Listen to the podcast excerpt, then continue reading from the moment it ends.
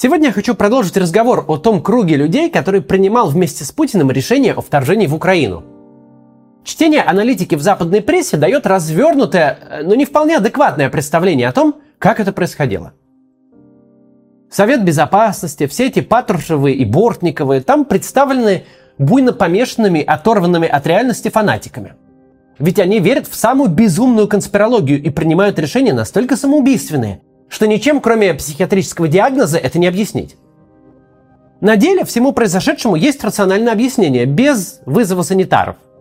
И объяснение это не в личностях, а в среде, какую они себе построили и в которой обитают. Мы уже не раз говорили, что первое послевоенное поколение, рожденное с конца 40-х по середину 50-х, люди крайне специфические. Это первое чисто советское поколение – во-первых, война полностью разорвала всякую преемственность, всякую память о каком-то образе жизни, кроме советского, который был в досоветской России. Во-вторых, росли они в то время, когда Советский Союз был еще бодрым образованием, когда идеология еще не стала одним большим фарсом, когда страна запустила первый спутник, первого человека в космос, когда технический прогресс и развитие науки стали религией, когда ведущие американские экономисты писали целые книги о том, как СССР за 20 лет обгонит США по ВВП. Когда страна, сбросившая с себя кошмар сталинизма, действительно двигалась в какое-то светлое будущее, верила в построение коммунизма к 1980 году, а не была занята исключительно физическим выживанием в очередях за чем угодно, что похоже на еду – к середине 70-х застой постепенно начал перерождаться в гниение, а советская власть в общественном сознании стала исключительно персонажем крайне недоброжелательных анекдотов. В это время властители полумира могли хоть как-то шевелить губами лишь благодаря искусности кремлевских медиков. И в это далекое время люди из поколения Путина были уже взрослыми. Их детство и юность пришлись на лучшие 20 из 70 лет советской власти.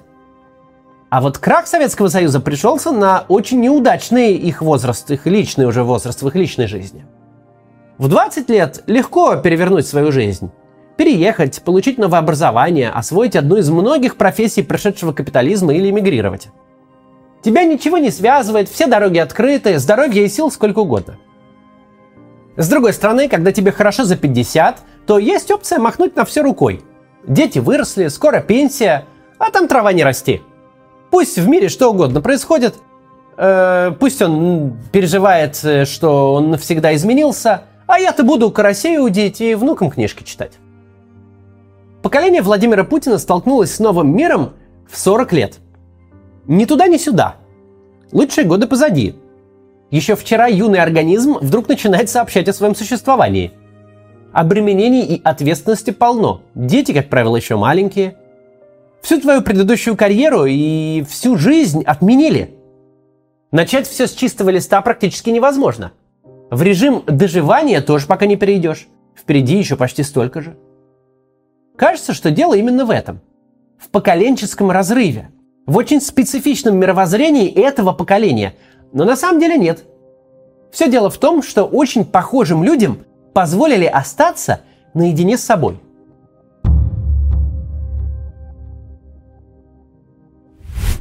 Я думаю, все мы встречали болезненно чистоплотных и аккуратных людей.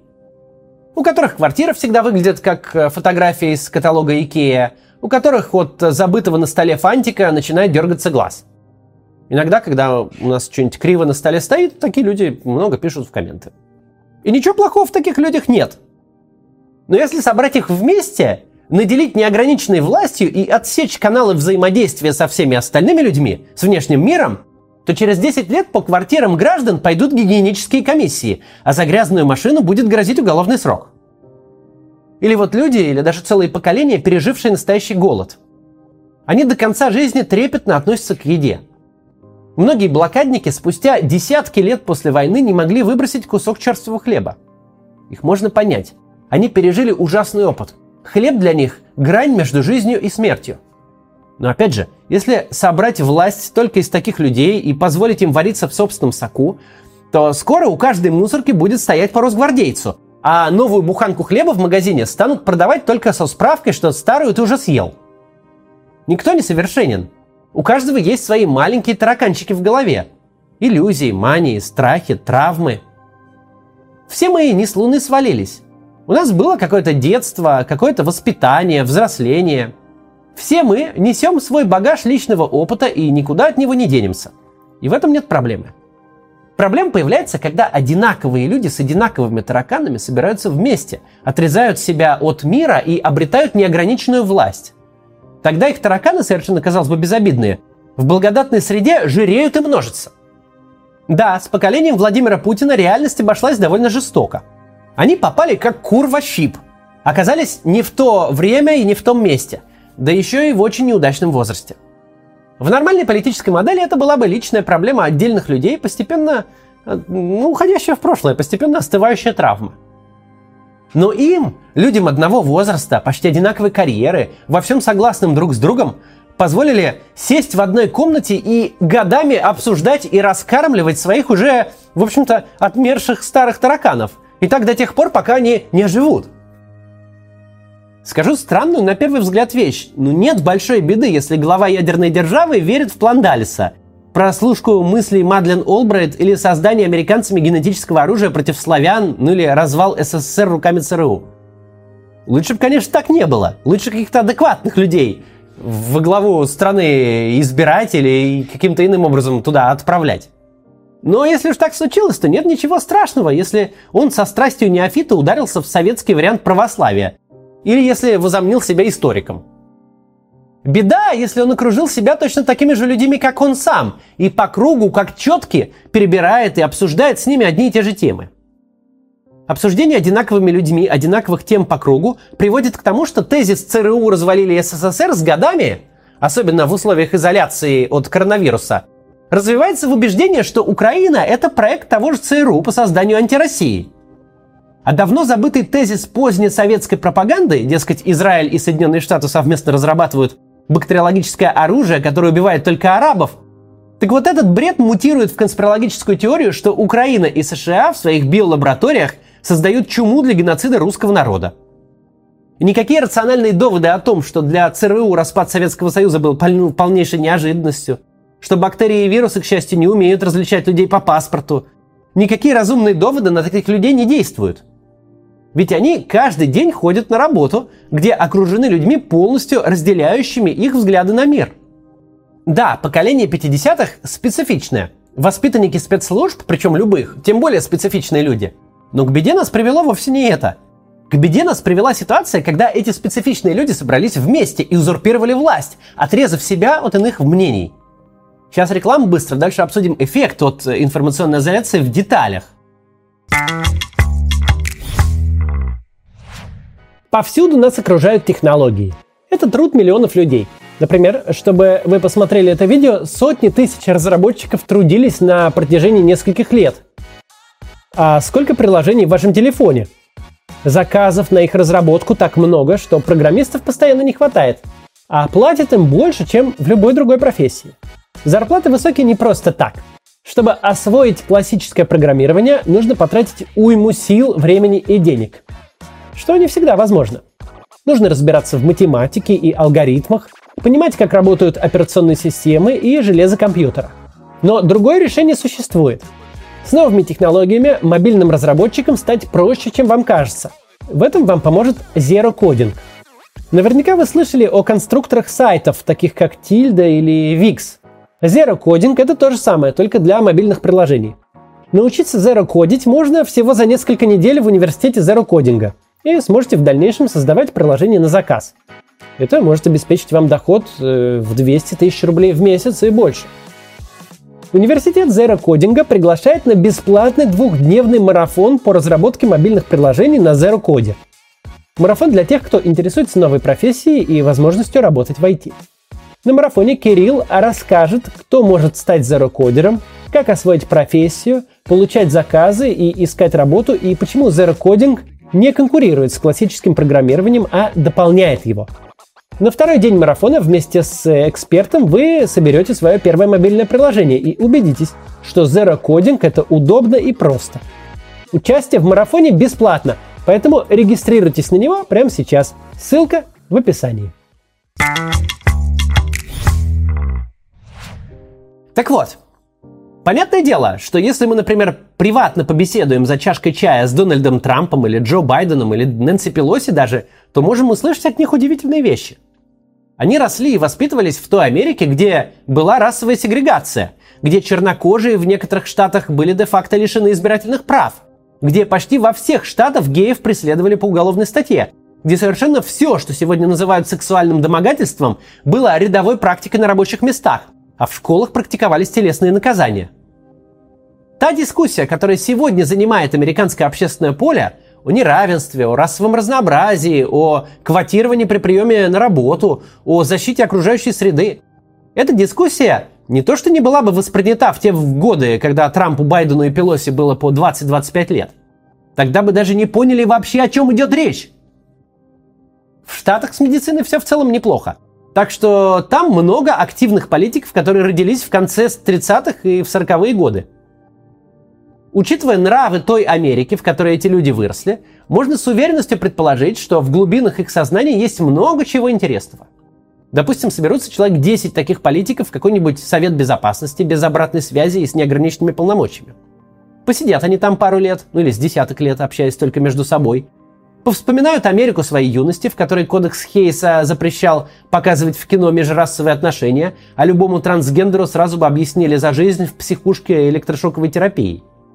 Расскажут друг другу, что неплохо бы вернуть те времена, когда чернокожие женщины, типа, там, знали свое место. И следующий шаг понятен – Результат такого эксперимента получился бы ужасным для американцев, а учитывая экономический и военный потенциал США, возможно, губительным для всего человечества.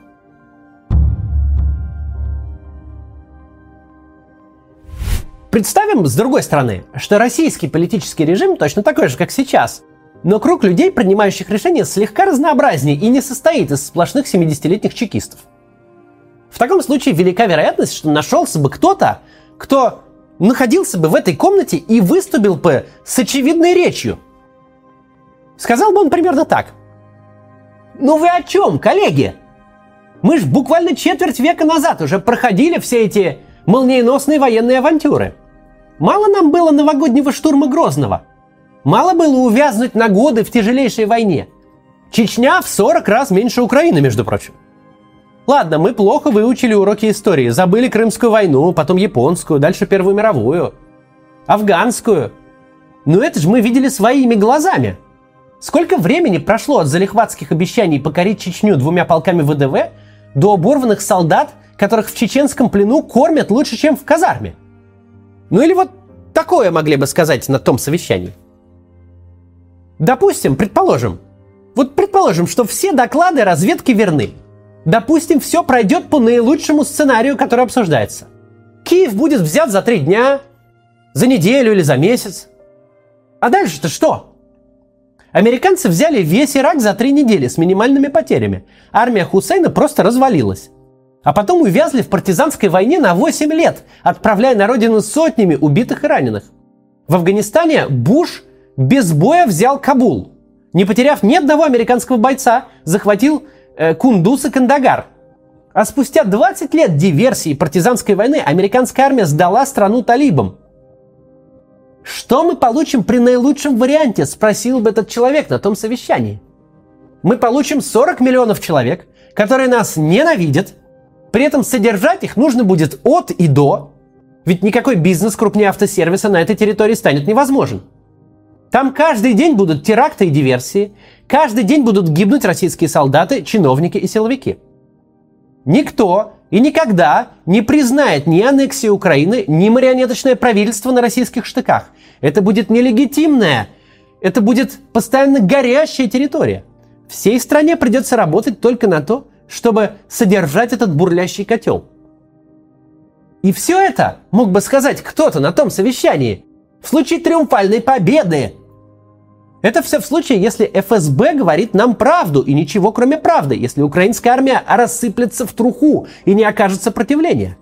У этой войны не может быть победы, не может быть какого-то позитивного исхода. Любой исход для нас будет катастрофой. Так давайте, может быть, не будем ее начинать. Чтобы такое сказать, не нужно быть каким-то противником Путина или оппозиционером. Чтобы такое сказать, достаточно быть человеком, который остался в контакте с реальностью, который может посмотреть в окно и сказать, что небо на самом деле синее. Не нужно быть, с другой стороны, и большим экспертом или знать какие-то инсайды. Я без всяких докладов от каких-либо разведок и вообще без какой-либо информации, кроме публично доступной, говорил вот слово в слово все вот это перед войной и в первый день ее начала – но тех, кто готов бы был что-то подобное сказать, попросту не нашлось среди 70-летних мужчин из госструктур, ну и какого-то количества безропотных подхалимов, готовых поддакивать начальству по любому вопросу, находящихся рядом с Путиным, и катастрофу не предотвратили.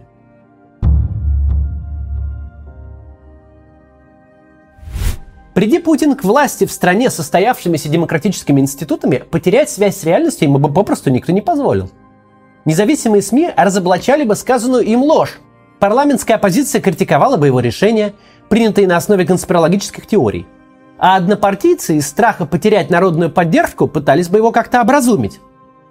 Мы видели, как публичная критика может вернуть Путина из фантазии в реальность. Например, это случилось в мае 2007 года – Тогда Патрушев зачитал президенту доклад, согласно которому сразу несколько институтов коллективного Запада собирают по миру образцы тканей этнических русских. Зачем? Чтобы создать рукотворную эпидемию, от которой будут умирать только русские. И тут же Федеральная таможенная служба ввела запрет на вывоз любых биологических образцов за рубеж, включая волосы и кровь. Однако 2007 не 2022. Продержалось это постановление всего полторы недели. Потому что очень быстро СМИ и интернет заполнили истории про пациентов, нуждающихся в неродственной трансплантации костного мозга. Для них запрет на отправку генетических материалов э, в зарубежные лаборатории означал отсутствие шансов на лечение.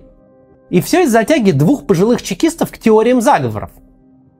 Уже в следующем месяце запрет был снят, и за следующие 15 лет Путин не заикнулся о биологическом оружии, созданном для истребления русского этноса практически ни разу. Я ни в коем случае не хочу, чтобы сегодняшнее видео звучало как оправдание. Дело просто в том, что если мы запишем Путина и его окружение в душевно больные, то будем неадекватно оценивать их поступки и прогнозировать их будущие действия. Сами, то есть в какой-то степени начнем игнорировать реальность. Вся нынешняя ситуация каждый день становится только хуже.